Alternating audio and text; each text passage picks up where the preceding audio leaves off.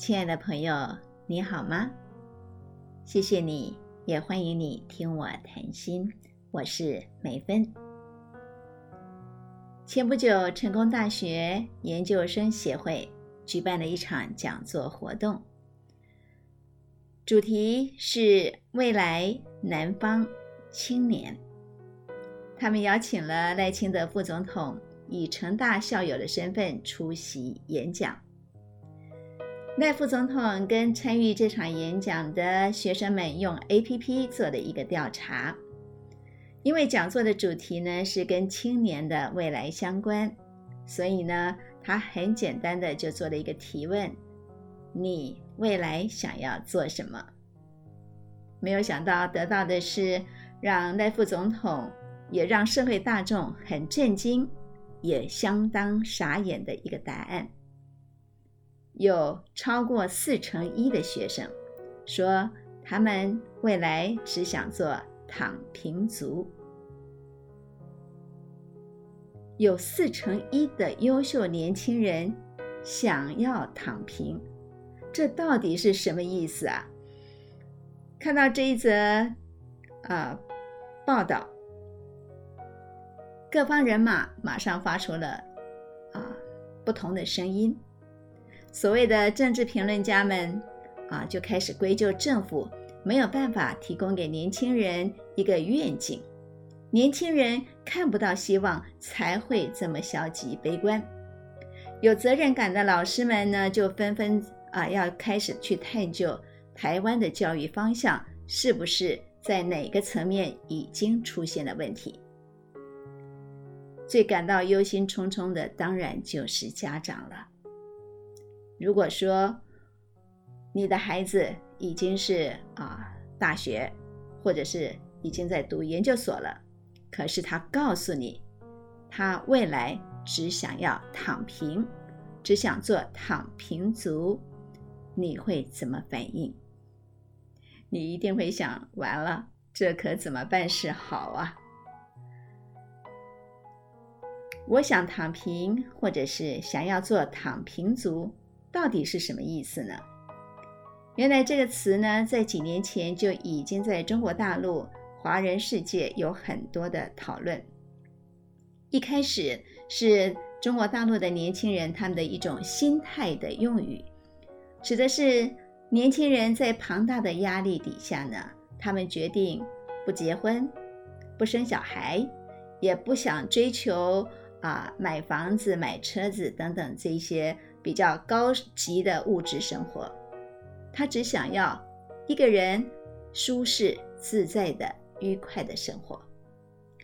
根据维基百科的资料，躺平啊，主要指的就是在一九九零年后出生的中国年轻人，他们在整体经济下滑，然后社会阶层固定，导致于阶层流动困难，对于现实环境完全的。失望，也无奈，又无力改变，所以，与其是跟随着啊社会的期望，坚持要奋斗到底，那还不如就选择躺平吧。我无欲则刚，无欲无求。所以这些用语呢，不但是曾经广泛的被运用在社群媒体上，同时也成为很多衣服上面很醒目的标语。比方说，有一些衣服呢，上面会写“躺平就不会再跌倒了”，或者是“我躺平，你随意”。简单的说，就是一切都随缘。请你们不要再跟我说什么“爱比亚加哎呀”，也不要再唱什么“我的未来不是梦”，因为既然事无可为。那就不为也不想为。为什么事无可为呢？因为努力了也不见得可以收到多大的成果，还不如有些人他躺着就已经拥有了很多很丰盛的物质生活。赖副总统作为这一场讲座的主讲人，他面对这些年轻世代的这种。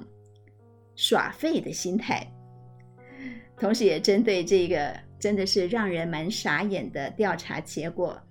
他当然只能在现场鼓励我们大有为的年轻人，千万不能失去志向啊！要勇往直前呐，一定要勇敢，要能够勇于接受挑战，要能够实现自我，成就更美好的台湾。也许你听起来觉得很样板，这是很老套的官方励志的说法。不过他不这样说，他又能够怎么说呢？如果想当躺平族是你的孩子对未来的答案，你又该怎么样去反应呢？在十九世纪，丹麦有一个。很有名的哲学家叫做齐克果，他是存在主义的代表人物。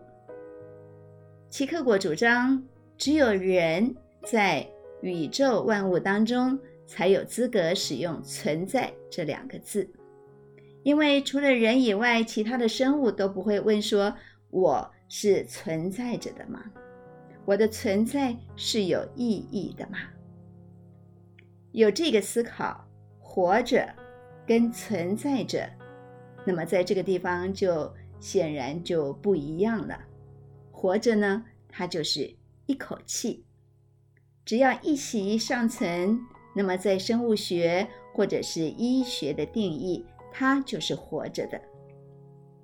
但是存在，那就要更深刻的去思考到意义层面的问题。所以客观来说。存在呢？啊，这不只是一个名词，它更是一个动词。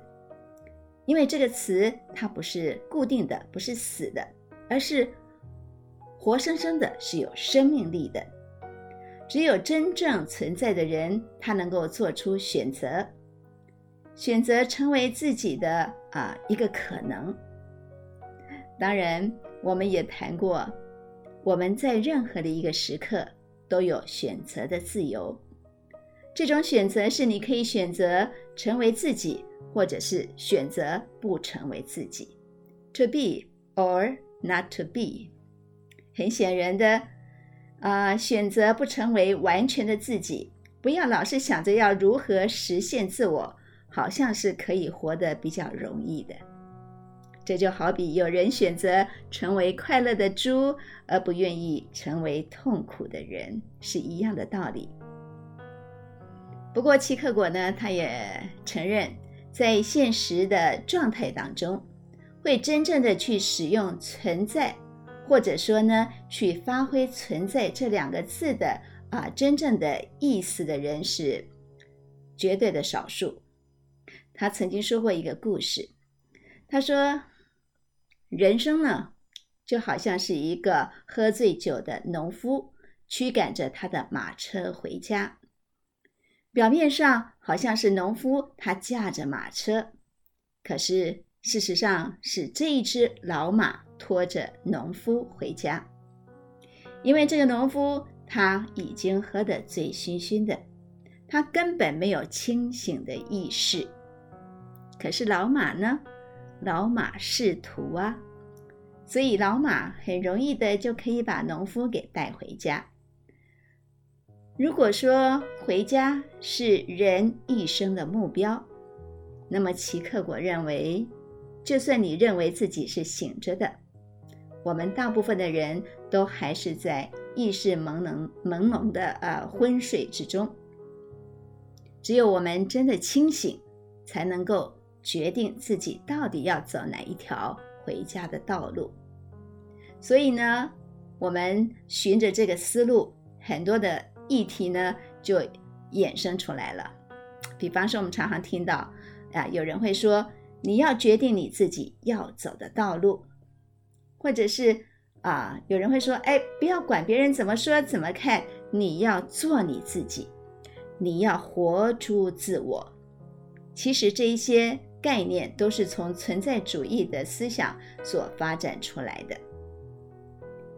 那么现在我们要面临的一个课题是，我们鼓励年轻人要活出自我，要做出自己的选择。可是，当他做出的选择不是你所想要的选择的时候，那又该怎么办？这让我想起孩子满周岁的时候的抓周的仪式。我们小时候在乡下最常见的就是孩子在周岁的时候啊，就是都在修诺。那么呃讲究一点的呢，就会摆上文房四宝啊、算盘啊、钱币啊等等这些物件，在孩子的面前让他做选择。选上的东西就意味着孩子将来的兴趣，还有他可能的发展方向。说起来，这个习俗呢。其实已经流传至少有一千多年以上的历史了。在《红楼梦》里面呢，就记载了贾宝玉他周岁在抓周的时候，因为他抓取了胭脂水粉、金钗玉环这类啊女性的用品，所以呢，他的父亲贾政非常的生气，就大骂说：“啊，这厮将来必定是一个好酒色之徒。”果然，后来贾宝玉就是一个整天扎在女人堆里面的富二代。说起来，这个仪式呢，也可以说是孩子出生以后的第一个啊性向测验，因为关乎孩子将来的发展方向，所以呢，父母长辈都会非常的看重，所以千百年来就一直都维持着这个习俗。但是现在可能是因为啊商人商业的炒作，或者也可以讲说是一种呃文化习俗的复兴，所以现在年轻的父母比老一辈的还要更注重孩子的这一些仪式。预测未来准不准，其实并不重要，重点是全家老少都可以借着这样的一个仪式，非常的开心。不过，仔细的想想，抓周似乎是我们成长的环境当中，父母会鼓励孩子自己做出选择的一个很好的传统。当孩子刚满周岁的时候，我们会很有兴趣了解他到底喜欢什么。可是，为什么当孩子们长大了以后，我们？好像会一直拉着他们往我们喜欢的方向走呢。当然，我相信没有任何一个父母会希望自己的孩子面对社会的态度是消极的、是悲观的，只想要躺平。但是，如果现阶段躺平是他选择的存在模式，那么我们可以怎么样来理解他？怎么样来鼓励他呢？我非常认同齐克果说，人的一生有三个阶段，或者是说有三个层次：感性的阶段、伦理的阶段跟宗教的阶段。而感性的阶段呢，是啊，几乎每一个人都会经历的。人不轻狂枉少年。